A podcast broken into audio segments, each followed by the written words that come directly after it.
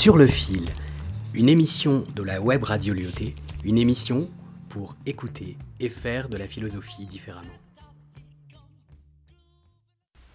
Bonjour, c'est Asman El Alaoui et je suis donc le porte-parole de mon groupe sur le texte de Blaise Pascal, Le cœur a ses raisons que la raison ignore.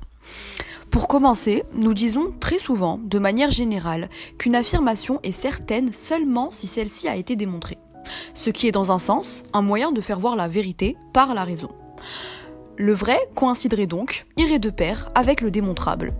Cependant, il existe aussi des vérités d'une autre nature, qui n'auraient peut-être pas le même degré de certitude que les vérités que l'on dit rationnelles. C'est ce à quoi réfléchit Blaise Pascal dans cet extrait de son œuvre Les Pensées, dans lequel il réfute d'une certaine manière l'attitude de ceux qui ne croient qu'en la raison.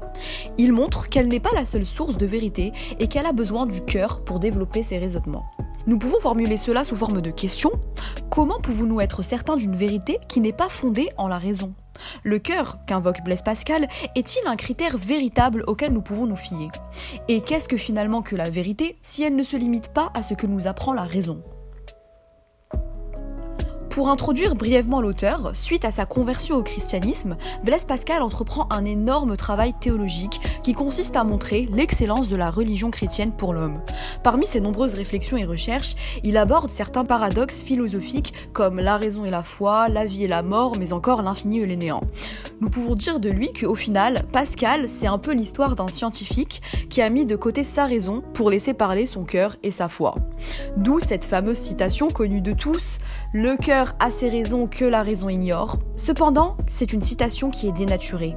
Elle est cible d'un abus de langage par ceux qui la placent dans le contexte de l'amour. On ne raisonnerait plus que sous l'effet d'une passion brûlante. Or, Pascal s'exprimait dans, un contexte religieux et non amoureux. Donc, en effet, pour ce philosophe, adepte d'une logique irréfutable et d'un raisonnement mathématique, croire en Dieu est un acte qui ne passe pas par la raison, mais par le cœur. Le cœur, à l'opposé de la raison, qui est une intuition ou un sentiment qui seul, sans démonstration, permet de croire en la vérité de beaucoup de choses. Quand il s'agit de Dieu, ce n'est pas la raison qui le saisit, c'est plutôt le cœur. C'est comme s'il disait que, en fait, le cœur, en tant que faculté sentante, son intuition, en tant que faculté intuitive, a ses raisons de croire en Dieu que la raison, quant à elle, ignore, en tant que faculté qui est elle pensante. Par exemple, un miracle ne peut pas être démontré par la raison. C'est le cœur ou la foi qui nous dispose, nous, croyants, à y croire.